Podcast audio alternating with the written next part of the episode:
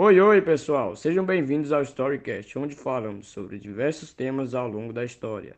E hoje nosso assunto é o trabalho infantil na Revolução Industrial.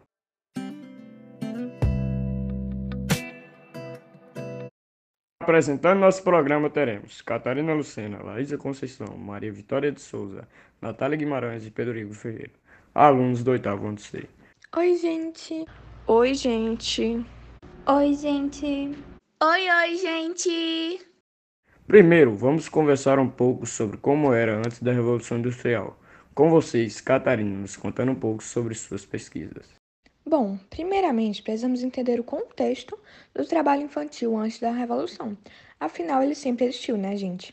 Era uma questão cultural e muito comum, principalmente nas famílias de baixa renda. Pois é, a forma como se concebe a infância na atualidade, com todo o seu tratamento especial, é diferente da concepção como os ingleses tinham no século XVIII. Exatamente, Lala. Como na época antes da Revolução as pessoas viviam no campo, as crianças desde pequenas recebiam a educação necessária para seguir o ofício dos pais. Então, quando eles já estavam maiores de idade, já eram totalmente habilidosos nessas áreas e até podiam abrir seus próprios negócios. Sim, meninas, era isso mesmo. Porém, nessa época os trabalhos eram algo mais leves, de modo que as crianças tinham tempo de brincar e desfrutar de sua infância, sendo algo muito mais familiar. Com certeza, Pedrinho. Ainda não existia essa ideia de trabalho.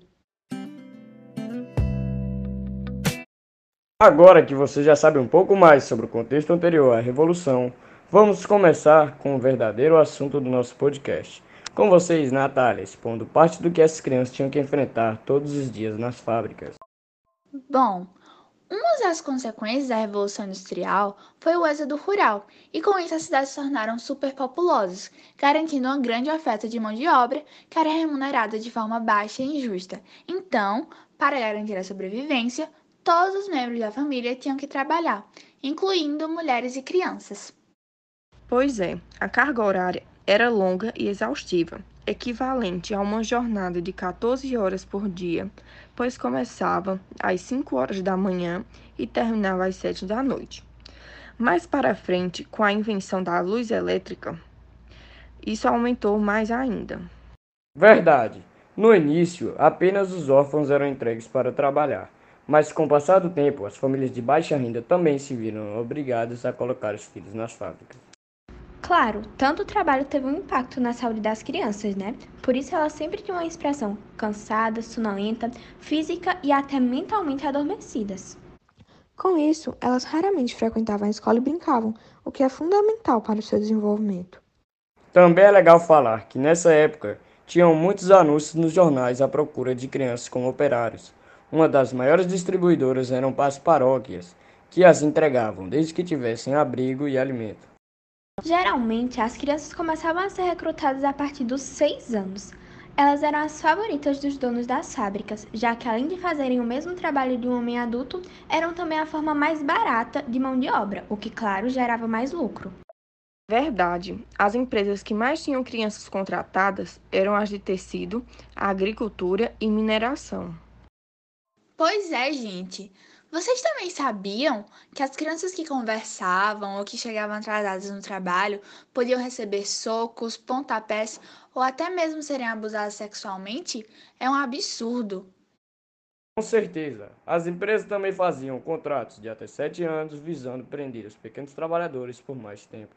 Sim, e outra forma de aprender sobre o assunto é a partir de filmes e documentários, como o filme Oliver Twist. Sim, já ouvi falar nesse filme.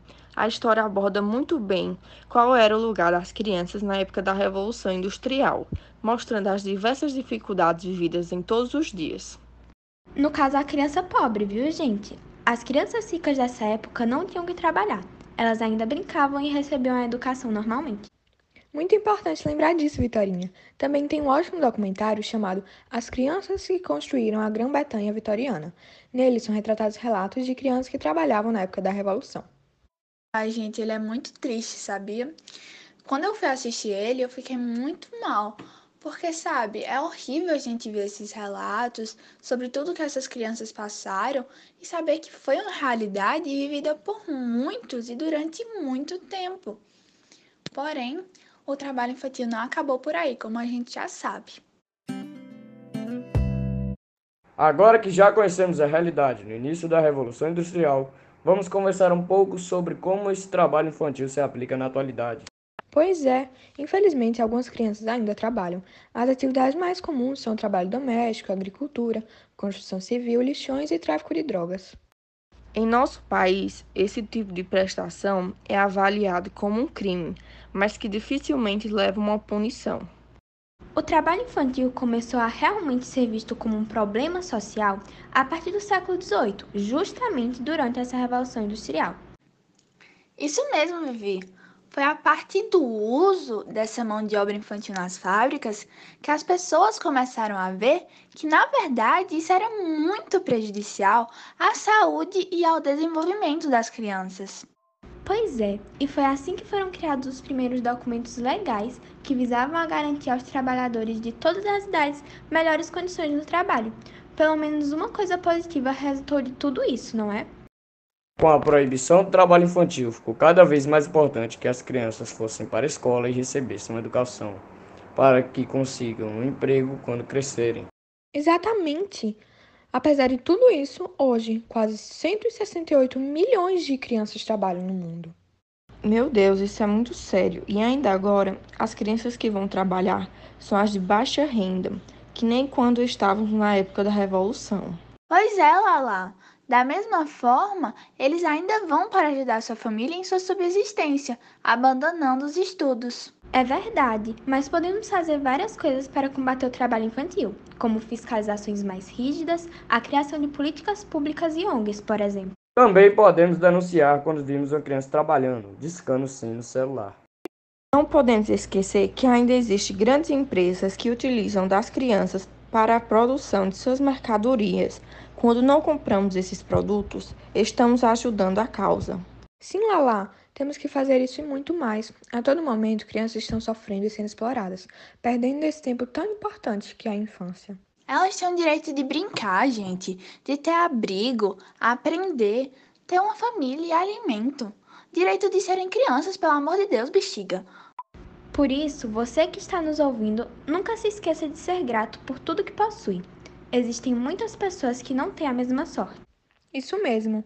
Muita gente sofreu para podermos chegar no mundo que é hoje, né? E mesmo ele tendo todos os seus defeitos, não podemos deixar de valorizar a vida daqueles que já se foram.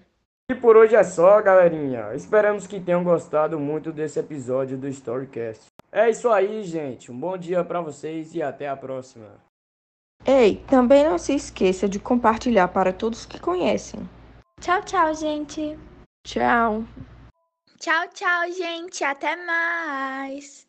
Tchau, tchau, gente.